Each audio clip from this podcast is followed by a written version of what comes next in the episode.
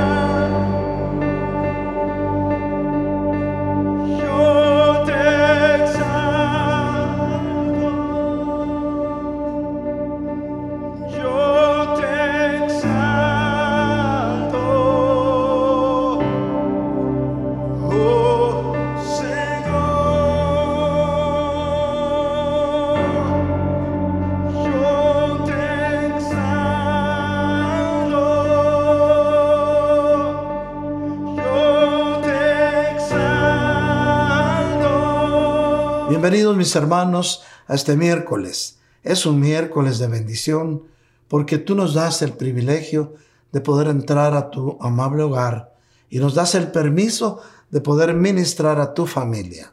Así es que mis hermanos, eh, este miércoles para nosotros realmente es un gusto y es un privilegio estar contigo. Y le pedimos al Señor que a través de su palabra ministre tu alma. Vamos a abrir nuestras Biblias, mis queridos hermanos, en el libro de Jeremías, capítulo 33, versículos del 3 al 10. Y dice así la palabra de Dios. Pero ciertamente yo les traeré salud y sanidad. Los sanaré y les revelaré abundancia de paz y de verdad. Repite conmigo donde estás. Los sanaré y les revelaré abundancia de paz y de verdad.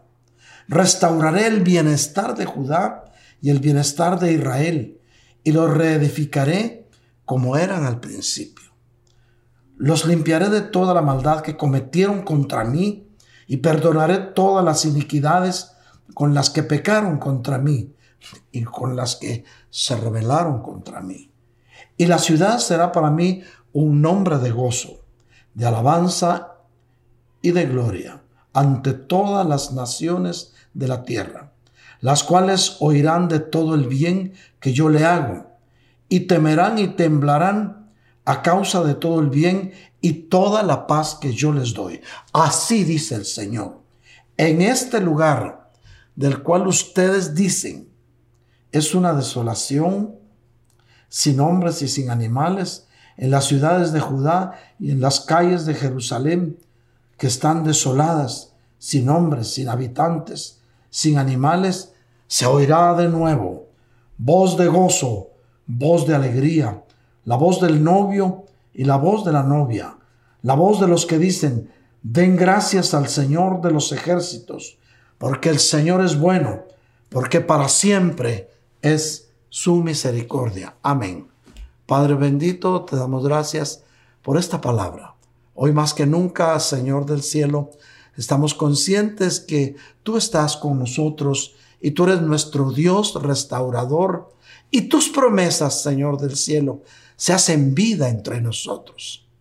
Permite, Padre Santo, que estos hijos tuyos que hoy están escuchando y viendo este mensaje puedan recibir las bendiciones que tú tienes para ellos, las promesas que serán vida dentro de sus familias.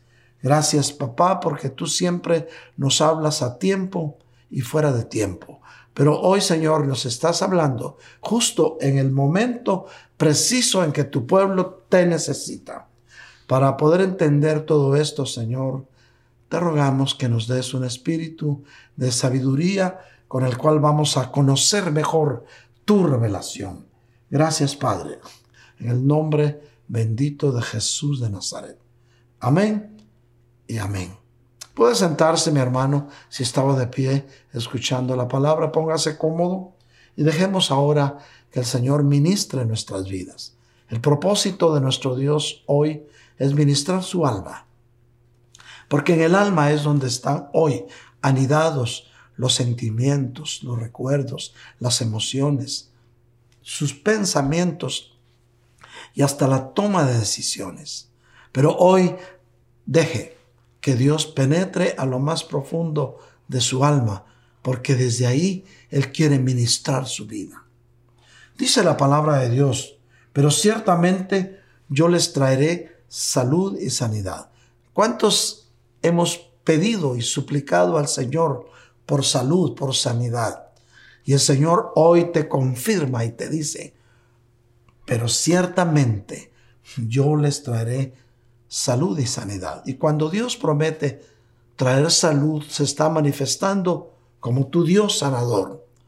Para Dios no hay imposibles, porque todos hemos entendido que lo que el hombre ha dicho que no se puede, Dios siempre dice, sí se puede, porque mi mano poderosa nunca ha fallado, ni mis promesas han dejado de cumplirse. Mi hermano, las promesas de Dios nunca han dejado de cumplirse en tu vida. Empieza a creerle a Dios y a recibir lo que has pedido, porque Dios te quiere abrir hoy las ventanas de los cielos para derramar sobre tu vida esa bendición sobreabundante. Y si Él te dice, yo te traeré salud y sanidad. Mis queridos hermanos, cuando Dios está hablando de traerte salud, está hablando de restaurar tu cuerpo. Recordemos que Dios es especialista en restaurar siempre en tres medidas. Pero Dios hoy quiere restaurar el atrio, tu atrio, tu cuerpo. Sabemos que el cuerpo nos sirve para manifestarnos en la dimensión en la que estamos. Y por eso mismo necesitamos que el atrio esté muy bien, esté funcionando bien, esté limpio y tenga toda la capacidad para poder presentarnos delante de los demás. Y para eso lo, lo que necesitamos es salud y sanidad. ¿Por qué el Señor promete siempre primero la salud? Porque la salud es aquel estado físico de tu cuerpo en el cual no te duele nada, no tienes ninguna afección y tienes paz. La sanidad es lo que Dios te da cuando de alguna forma ha llegado alguna enfermedad a tu cuerpo, algún dolor, alguna aflicción. Pero ya si esa aflicción ya no es en tu cuerpo, ya es en tu alma. Por lo tanto, la sanidad es dada para aquellos que su salud tenía quebrantos. Pero esta noche el Señor te dice, yo te voy a dar salud y voy a sanar tu cuerpo. Recibe esta promesa de Dios, recíbela y atesórala en tu corazón. Y por eso sigue diciendo, lo sanaré y les, revelaré abundancia de paz y de verdad. Cuando Dios te ha sanado, cuando Dios ha dejado que en tu cuerpo empiece un tiempo de bonanza, que puedas respirar profundamente y darte cuenta que hay vida dentro de ti, que hay oxígeno, que respiras el aire que Dios te da y que has sido sanado. Entonces empieza ese proceso de manifestación divina a nivel cuerpo. Y por eso dice, te sanaré, pero después de eso el Señor te ofrece, te promete revelarte abundancia de paz y de verdad. Solamente en un ambiente de salud y de sanidad puedes tener paz en tu cuerpo. Y esa paz es real. No es como la paz barata que da el mundo. Es una paz verdadera. Es una paz que sobrepasa todo entendimiento. Pero no solamente el Señor dice que te va a, a sanar, que te va a dar salud. También promete restaurar tu bienestar. Restaurar el bienestar de tu familia, y el bienestar de tu pueblo, de tu ciudad. ¿Cuántos hemos estado clamando por bienestar para la ciudad, para el mundo entero? ¿Cuántos hemos estado intercediendo por el pueblo que necesita sanidad? Pero hoy el Señor viene con la promesa de restauración. Él promete restaurar Judá, que en este caso representa tu familia. Promete restaurar Israel, que representa tu pueblo, tu ciudad. Y por eso mismo Él quiere reedificar lo que se había perdido como era en el principio. Y vienen más promesas todavía en su bendita palabra. Sigue diciendo, los limpiaré de toda la maldad que cometieron contra mí.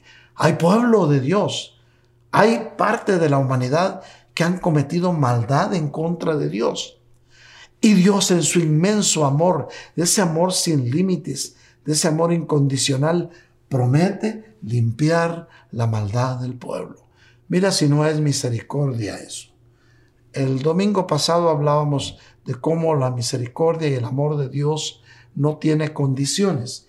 Y ahora el Señor viene a confirmarlo diciendo, limpiaré de toda maldad que cometieron contra mí. Y si hubieran cometido iniquidades también, si hubieran pecado contra Dios, también Dios ha prometido hacerte libre. Recibe esa libertad en tu cuerpo. Por eso es que el Señor hoy dice, en este lugar del cual ustedes dicen, es una desolación. ¿Cuántos han dicho Es que el mundo es una desolación. Es que el mundo se volvió caos. Es que no podemos. Y el Señor te dice, sí se puede. Esta pandemia va a estar hasta que yo lo permita, dice el Señor. Y eso me lo confirmaba el Señor una madrugada de estas. Decía, Señor, ¿hasta cuándo? Porque hay pueblo que me ha dicho, hermano, ¿hasta cuándo esto va a durar? ¿Hasta cuándo vamos a seguir con limitaciones? ¿Hasta cuándo vamos a seguir con mascarillas, sufriendo? Y le decía, Señor, ¿hasta cuándo? Y el Señor dice, y habló a mi corazón y me dijo, hasta que yo lo permita. Y Dios es soberano, mi hermano. No es la voluntad del hombre, no es la ciencia, no es la astucia de los científicos, es la voluntad de un Dios que todo lo puede y que tiene control sobre todo lo que existe. Dios es causa sobre la materia, sobre la energía, sobre el espacio y sobre el tiempo. Y si Dios es causa sobre la materia, Él puede destruir todo virus, todo germen. Pero Él se toma su tiempo hasta que se haya logrado el propósito por el cual Dios permitió esto. En todo hay un propósito, mis queridos hermanos.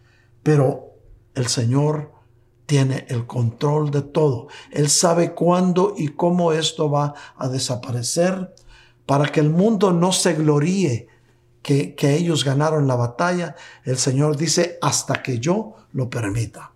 Si Dios quiere, puede hoy sanar el mundo entero, pero si Dios quiere, va a esperar al tiempo a que se cumpla el propósito, a que los que se tengan que arrepentir de su vida de iniquidad se arrepientan, a, que aquellos, los que habían hecho maldad, puedan recapacitar y cambiar o desaparezcan de, de esta dimensión.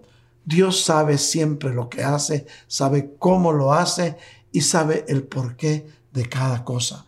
Nosotros como ovejas del rebaño de nuestro Señor Jesucristo podemos decir confiadamente que Dios tiene control de nuestras vidas, que podemos entender ahora la palabra que dice, cuando estas cosas empiecen a suceder, levantad vuestras cabezas porque vuestra redención está pronto. Y empezaron a suceder señales, mis queridos hermanos. Claro, las noticias, los medios eh, de comunicación masiva han exagerado muchas cosas, pero lo cierto es que hay una realidad, que hay señales. Hay señales de que el Señor está actuando, pero que Él tiene control de todo. Habrá cierto número de hijos de Dios a los cuales Él quiere llevárselos a su presencia porque ya terminaron su misión aquí sobre la tierra. De eso podemos estar seguros. Pero hay un remanente al que Dios quiere guardar aquí. Y dentro de ellos estás tú y tu familia. ¿Cuánto recibimos esta palabra? ¿Cuánto recibimos esa palabra de consuelo en esta noche de miércoles? Voz de gozo y de alegría. La voz del novio es la voz del Señor que, te está diciendo, yo voy a restaurar tu cuerpo. Fíjate que estamos hablando ahorita solo de cuerpo. En unos momentitos vamos a hablar del alma. Por lo tanto, hay voz de gozo y de alegría porque el novio está hablando. Y la voz de la novia, que es la iglesia de Cristo, quien va a decir, den gracias al Señor de los ejércitos, porque el Señor es bueno, porque para siempre es su misericordia. Es la iglesia dando gracias al Señor por las maravillas que Él está haciendo, por las que ha hecho y por las que hará. Bueno, mis queridos hermanos, quizá tu vida haya pasado o esté pasando momentos difíciles, que puedas decir este tiempo nunca lo había vivido tiempos dolorosos, pero ahora más que nunca, mis queridos hermanos, es necesario que entiendas que la mirada de Dios está contigo y Él no te va, te va a abandonar. Porque su palabra dice que si confiamos en Él, nunca vamos a ser avergonzados. Mis queridos hermanos, si es lógico, es obvio, el precio que pagó nuestro Señor Jesucristo con su bendita sangre en la cruz del Calvario por ti el Señor lo va a cuidar. Él no va a descuidar a aquellos por los cuales Él dio su vida. Sus ojos están sobre ti todos los días de tu vida y Él te guardará. Vamos a estudiar un poquito, mis hermanos, unos pequeños pasajes de la vida de Job. Y la Biblia nos dice en Job 42 días, Job 42 días, el Señor restauró el bienestar de Job cuando éste oró por sus amigos. El Señor aumentó el doble de todo lo que Job había poseído. Vamos a hacer una pausa aquí, mis queridos hermanos, y vamos a analizar un poquito qué estaba sucediendo con Job. La Biblia nos dice que Job era un varón justo, que todos los días intercedía por sus hijos, pero sus hijos estaban de pachanga. Por eso tenemos que tener control de nuestros hijos cuando están bajo nuestra tutela o cuando tus hijos están bajo tu cobertura. Job era un varón que había sido prosperado por Dios. Tú ya conoces la historia. Pero sus hijos daban fiesta todas las noches. Y Job se dedicaba a interceder por sus hijos ofreciendo holocausto. Pero dejémoslo así. Veamos lo que sucedió. Usted conoce la historia cuando venían los hijos de Dios delante, a comparecer delante de él. Y dentro de los hijos de Dios venía Satanás. O sea que Satanás también es hijo.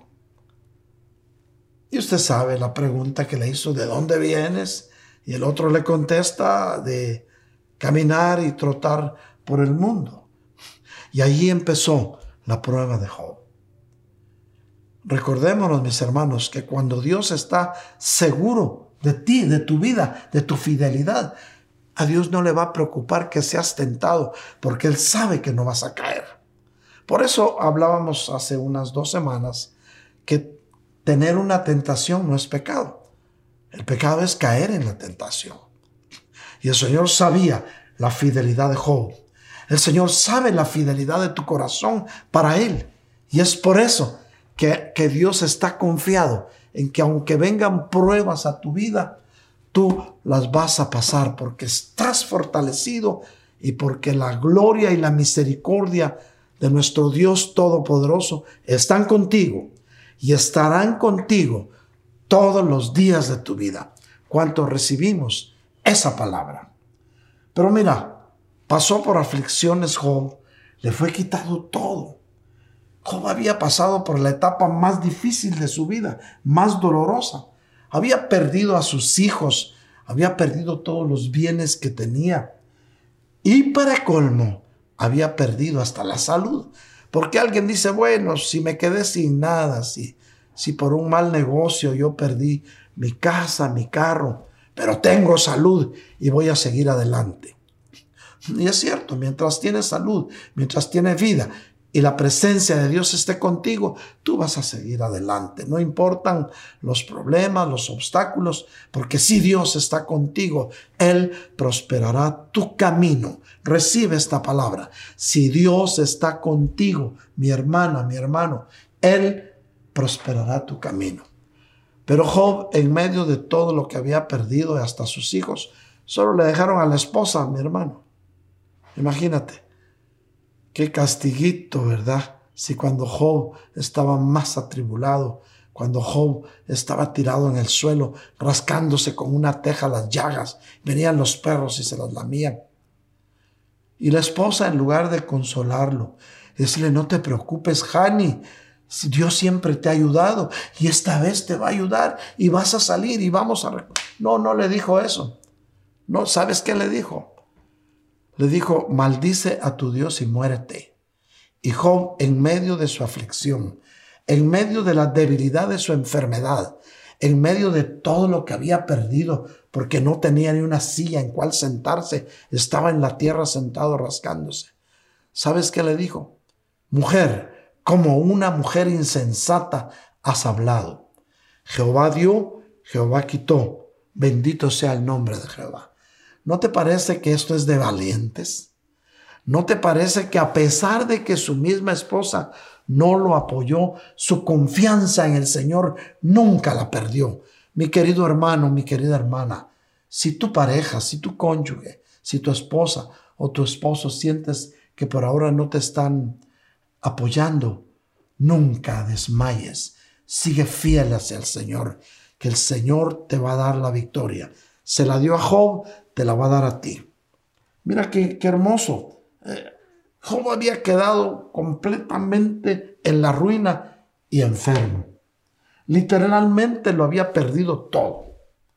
La primera parte de este versículo de Job 42.10, ¿sabes qué nos dice? Y el Señor restauró el bienestar de Job. Ah, ahora podemos entender, mis queridos hermanos, que nuestro Dios es un Dios restaurador. Expresión que nos recuerda, mis queridos hermanos, que la voluntad de Dios es la libertad de sus hijos. Él no quiere, Dios no quiere que su pueblo viva en aflicción.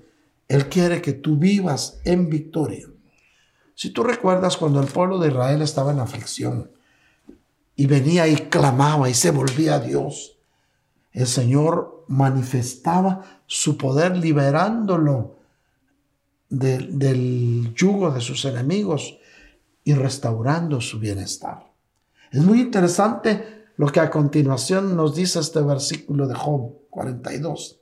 Y dice, cuando éste oró por sus amigos, mira lo interesante que es orar y sobre todo interceder. Esta frase nos permite ver el gran poder de la oración y especialmente de la intercesión. Dios quitó la aflicción de Job después que él oró por sus amigos. Por eso es tan importante, mi querido hermano, interceder por tu familia, por tus hijos, por tu iglesia, por tu ciudad, por tu país o por este gran país donde, donde vives. Interceder, mi querido hermano, es rogar por otro, es pedir la gracia, pedir la misericordia de Dios para otra persona que no eres tú. Por eso dice la Biblia también que orando los unos por los otros seremos sanados. Así es que mis queridos hermanos, mis hermanas de, de intercesión, grande es su galardón. La oración activa el poder de Dios a tu favor. Oye bien, la oración activa el poder de Dios a tu favor. La oración es la atmósfera, mi querido hermano, donde opera el poder de Dios y se manifiesta la obra sobrenatural en tu vida y en la vida de aquellas personas por las cuales tú estás intercediendo. Mis queridos hermanos, orar es sembrar un milagro. Oye bien, orar es sembrar un milagro. Orar es cultivar el reino de Dios aquí en la tierra. Mis queridos hermanos, orar es promover la voluntad de Dios sobre los hombres, sobre la humanidad. Finalmente, este versículo 42 dice, y el Señor aumentó el doble de lo que Job había poseído antes. Hay una maravillosa obra que Dios hace a favor de sus hijos. Y es la restauración y la recuperación de lo que has perdido no solo recuperación, restitución, pero también multiplicación de aquello que has perdido. Por eso, mi hermano, aquello que el enemigo te robó, el Señor te lo va a devolver siete veces más. Mi querido hermano, del Dios, el Dios del cual yo te hablo y en el que tú y yo hemos creído, es un Dios maravilloso. Es un Dios que con su inmenso amor y con su inmensa misericordia nunca te va a dejar avergonzado si confías en Él. El Señor es bueno, el Señor es todopoderoso y el Señor es soberano. Aunque a veces comprender el camino por el cual el Señor nos quiere mandar es difícil, mis hermanos. Nuestro corazón puede descansar en la realidad de la bondad de Dios pero comprender el camino nos cuesta. Dios no solo restauró lo que Job tenía, fíjate bien, sino que aumentó sus posiciones en gran manera. El Señor sabe lo que hace, mi querido hermano. Y aunque tu vida hoy sientas que estuviera hecha pedazos, acércate a Él. Y con su amor y poder, Él la hace de nuevo y la va a hacer mucho mejor. ¿Cuántos creemos esta promesa de parte de Dios? Podemos recordar, mis queridos hermanos, lo que nos dice la Biblia aquí en Job, capítulo 8, versículos del 7 al 10. Lo puedes ver en tu pantalla. Job, capítulo 8, del 7 al 10. Y dice así, aunque tu principio haya sido insignificante, con todo, tu final aumentará en sobremanera. Esto quiere decir, si decías, es que mi vida pasada ha sido difícil, es que me abandonó mi papá, es que me creé con mis abuelos, me creé con mis tíos, es que yo nunca pude gozar de mi juventud, tuve que trabajar desde niño. Aunque digas todo eso, aunque tu principio haya sido insignificante, hay algunas versiones como la Reina Valera que dice, aunque tu principio haya sido pequeño, dice. Pero en esta versión de los hispanos dice, aunque tu principio haya sido insignificante, con todo, tu final aumentará sobremanera. Tal vez tú recuerdes cuando eras niño. Tal vez recuerdes cuando le ayudabas a tu abuelito, a tu mamá en las tareas diarias. Cuando ibas al campo y le ayudabas a sembrar el maíz, el trigo, el café. Pero aún siendo muy niño, te tocaba hacer trabajos. Y eso era tu postrer estado. Pero mira ahora cómo te tiene el Señor. El Señor te tiene bendecido, te tiene en sus brazos, te tiene en tus manos. Y hasta hoy nunca te ha faltado ni te faltará el pan sobre tu mesa. Nunca te faltarán las añadiduras porque has sido fiel. La clave es serle fiel al Señor. Necesitamos vivir para el Señor como Él quiere que vivamos. No como nos dé la gana. Vivir como Él quiere que vivamos. En armonía, en paz y en santidad. Pregunta, te ruego a las generaciones pasadas y considera las cosas escudriñadas por sus padres, porque nosotros somos de ayer y nada sabemos, pues nuestros días sobre la tierra son como una sombra. No te instruirán ellos y te hablarán, y de sus corazones sacarán palabras. Escudriña esta palabra después de que termine el mensaje y estoy seguro que Dios va a hablar a tu corazón. Es Dios quien tiene siempre, mi querido hermano, mi querida hermana, la última palabra. Dios nunca llega tarde, llega en el tiempo preciso. Mi querido hermano, mi querida hermana, es Dios el que restaura tu vida. Es Dios el que te da lo que le pides y el que concede las peticiones de tu corazón pero hay una necesidad en el alma de restauración. ¿Recuerdas? Vimos cómo Dios quiere restaurar tu cuerpo. Perdón. Por unos momentos vamos a meditar cómo Dios quiere restaurar tu alma. En el Salmo 83 hay una súplica. Y dice el salmista, restauranos, oh Dios, y haz resplandecer tu rostro sobre nosotros y seremos salvos. Bueno, aquí es una súplica del salmista por restauración del alma. Cuando Dios hace resplandecer su rostro sobre ti, tus emociones cambian, tus sentimientos se elevan, tu, tu mente tiene otro tipo de razonamiento y tu voluntad se apresura a tomar buenas decisiones. Y eso es restauración del alma. Mis queridos hermanos, Dios ha querido siempre restaurarte a nivel alma. Porque cuando Dios te restaura a nivel alma, mi querido hermano, mi querida hermana, todo cambia dentro de ti. Te das cuenta que cuando cuando más aflicciones tenías, empieza todo a cambiar, empieza a haber paz dentro de ti, Dios empieza a ministrar tu vida, Dios empieza a, a, trabajar con tus sentimientos y entonces desaparece de tu corazón y de tu alma la tristeza, la desesperación. Mi querido hermano, se va el desconsuelo y empiezas a experimentar paz porque el Señor es el príncipe de paz. Y la paz que Dios te da, mi querido hermano, mi querida hermana, sobrepasa todo entendimiento. El camino del Evangelio, mis, mis queridos hermanos, eh, es un camino en el cual pasas por muchas etapas que pueden ser llamadas como desiertos en el alma o desiertos espirituales. Es donde sientes que tus fuerzas se agotan. La búsqueda de Dios va menguando y tu comunión con Dios se va haciendo cada vez más débil. Oye bien, esto es difícil, estos son los desiertos del alma. Todos los cristianos, mi querido hermano, hemos pasado alguna vez por esto.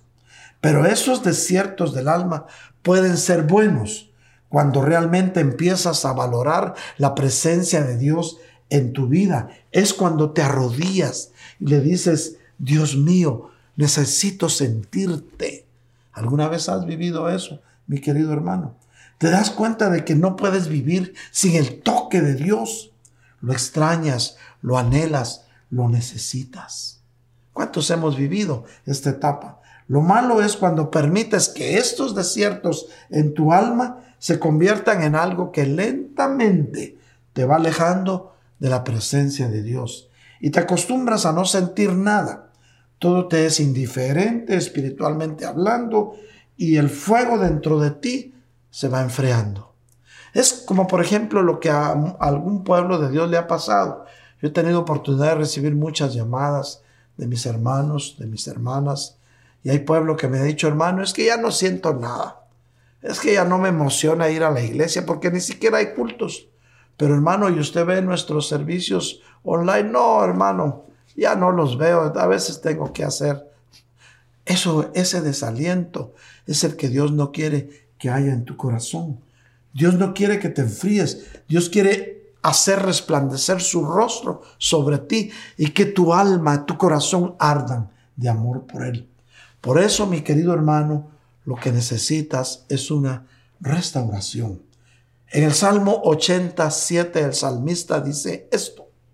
Oh Dios de los ejércitos, restauranos, haz resplandecer tu rostro sobre nosotros y seremos salvos. Este salmo tiene por título Súplica por restauración. En tres versículos diferentes, el pueblo estaba clamando por una restauración. Démonos cuenta que ellos pedían una restauración a nivel sentimientos y emociones. Pero ¿sabes qué? Dios quiere restaurarte también a ti como espíritu. Y por eso es que cuando dice el salmista, al resplandecer tu rostro sobre mí y seremos salvos. Esto es lo que debemos suplicarle a Dios, mi querido hermano, cuando pasemos por un desierto espiritual. Recuérdate que hay desiertos del alma y desiertos espirituales. Los desiertos en el espíritu es aquello cuando ya no sientes la presencia de Dios en ti. Recuérdate que tú como espíritu eres el receptáculo del Espíritu Santo de Dios dentro de ti. Por eso tú eres un tabernáculo portátil de la presencia de Dios. De nada sirve que el Señor restaure tu salud, que el Señor restaure tu economía, si no le pides que te restaure a ti como espíritu. Cuando estás restaurado como espíritu, mi querido hermano, esto se verá reflejado en todas las áreas de tu vida. Después de todo, esto es una promesa de Dios. Vamos a ir a Mateo 6, 33. Y mira, esto es la promesa de Dios de la restauración tuya como espíritu. Por eso dice así, pero busquen primero su reino y su justicia ¿A qué nivel vas a buscar el reino de Dios? A nivel espíritu. ¿A qué nivel vas a buscar su justicia? A nivel espíritu. Y todas estas cosas, todo lo que necesites, pues, te va a ser añadido. Todo lo que necesites para tu cuerpo y lo que necesites para tu alma. Si hay restauración espiritual, esto también te va a ser añadido, mi querido hermano, mi querida hermana. La clave para mantenerte firme en, como cristiano es tu restauración. Aún a pesar de las dificultades, las pruebas, los desiertos, es esa, pedir restauración como espíritu. Es tiempo de decirle, Señor, restaurame como espíritu, porque soy tuyo. En el Salmo 80 del 18 al 19 dice, entonces no nos apartaremos de ti cuando, cuando el Señor nos restaura como espíritus.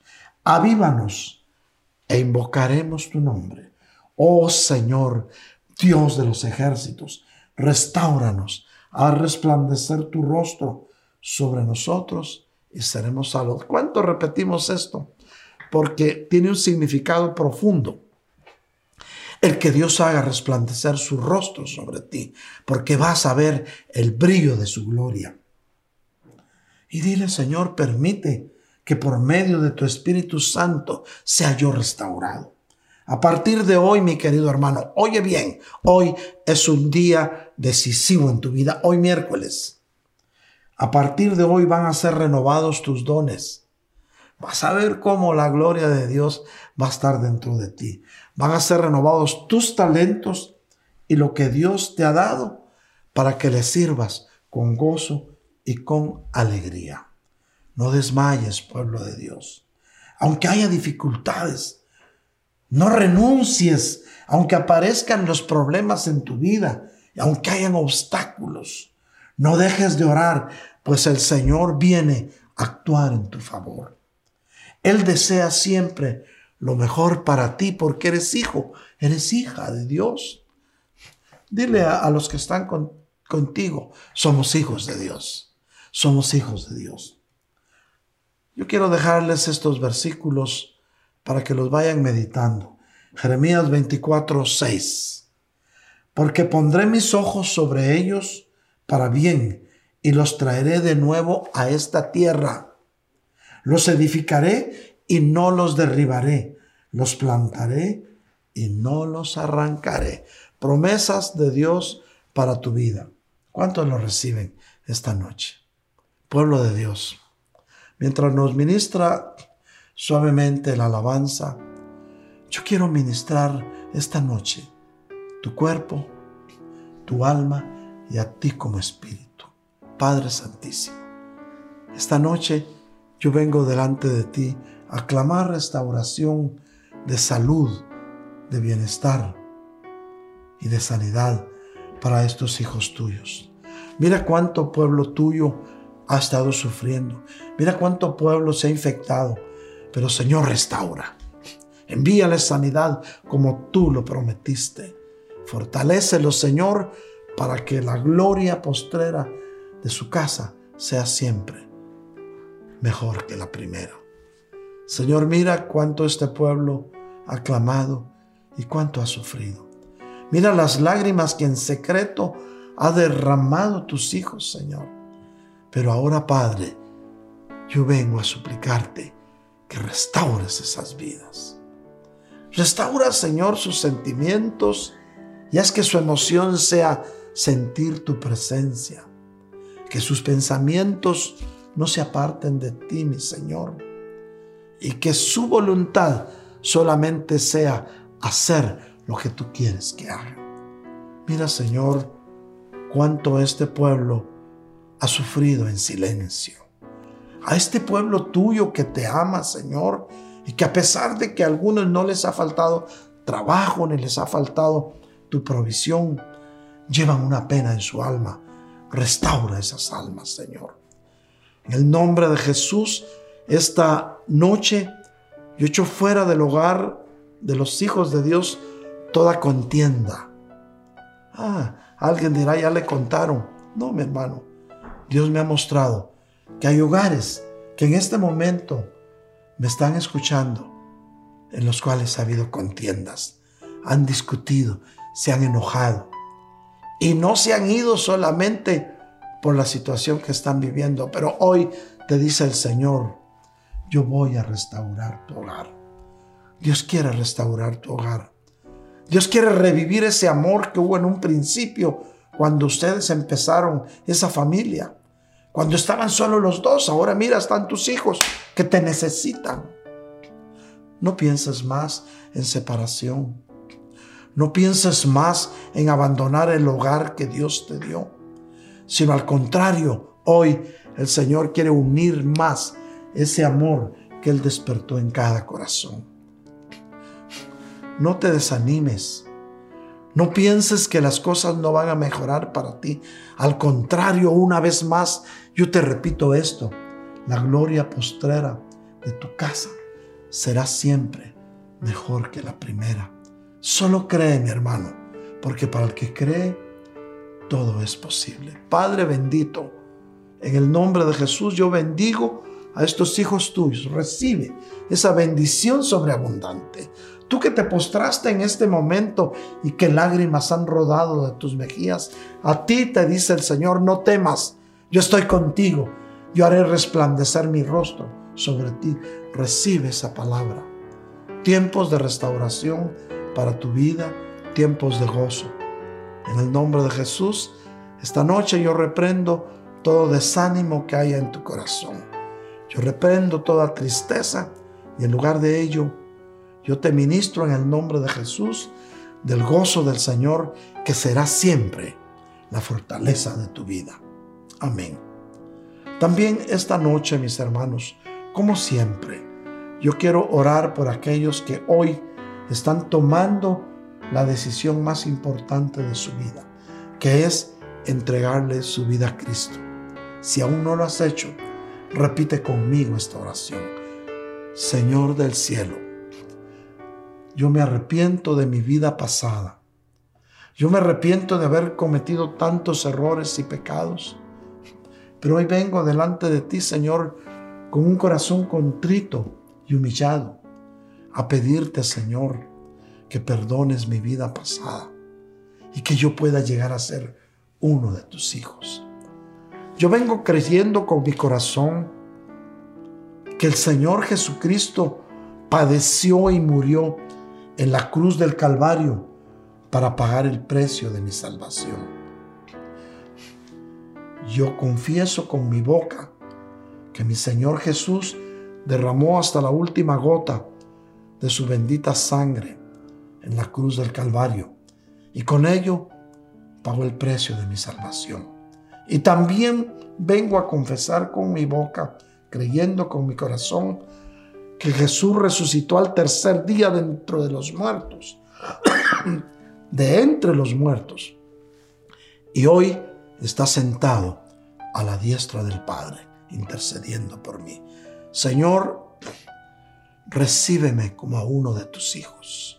Acéptame como a uno de tus hijos. Yo te recibo en mi corazón Amén. Si hiciste esta oración, tu vida cambiará. Algo nuevo llega para ti, que es esa nueva vida en Cristo. La sangre de Cristo te limpia de toda contaminación y de toda transgresión. Amén y amén.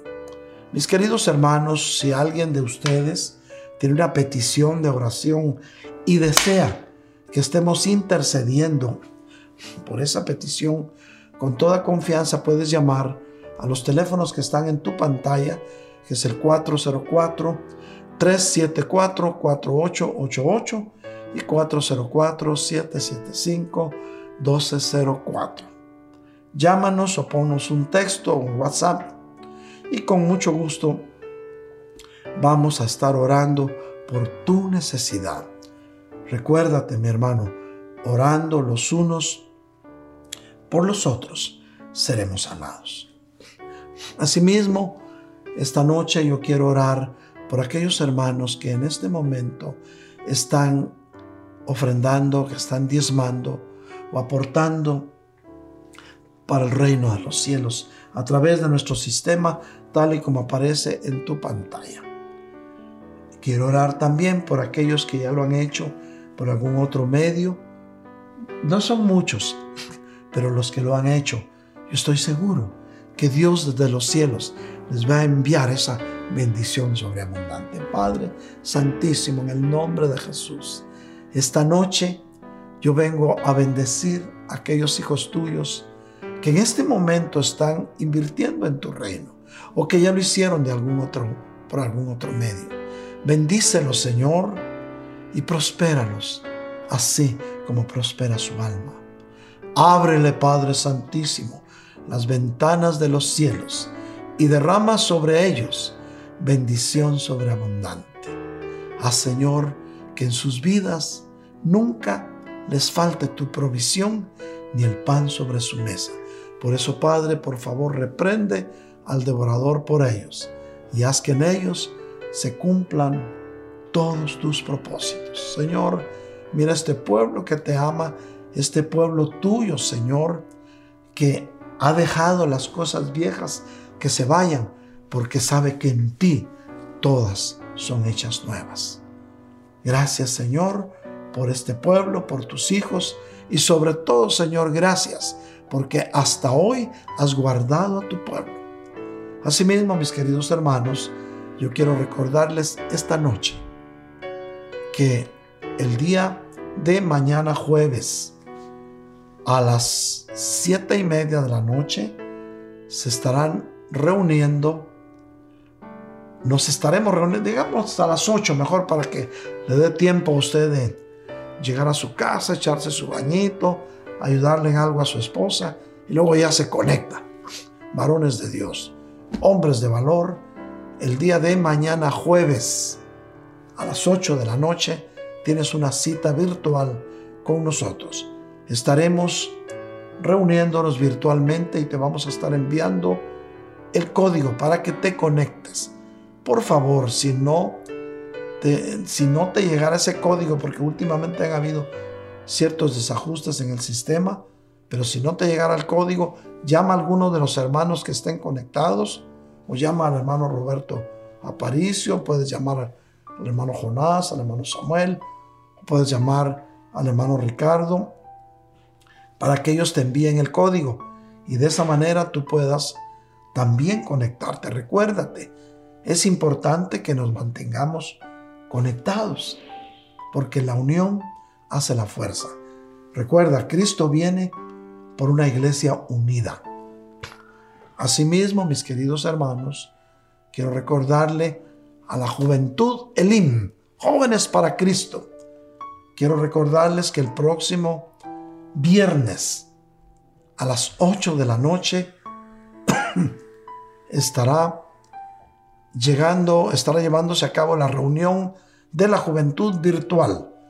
Te va a estar llegando el, el código para que te conectes y a ti, padre de familia, que tienes hijos jóvenes, ayúdales a que se conecten, porque los mensajes que se le están enviando a la juventud realmente son importantes para la vida de los jóvenes. Y en inglés, para que puedas entenderlo mejor jovencito que me escuchas, porque es tu idioma el que más dominas. Así es que la juventud para Cristo este próximo viernes a las 8 de la noche. Y también hay una reunión más.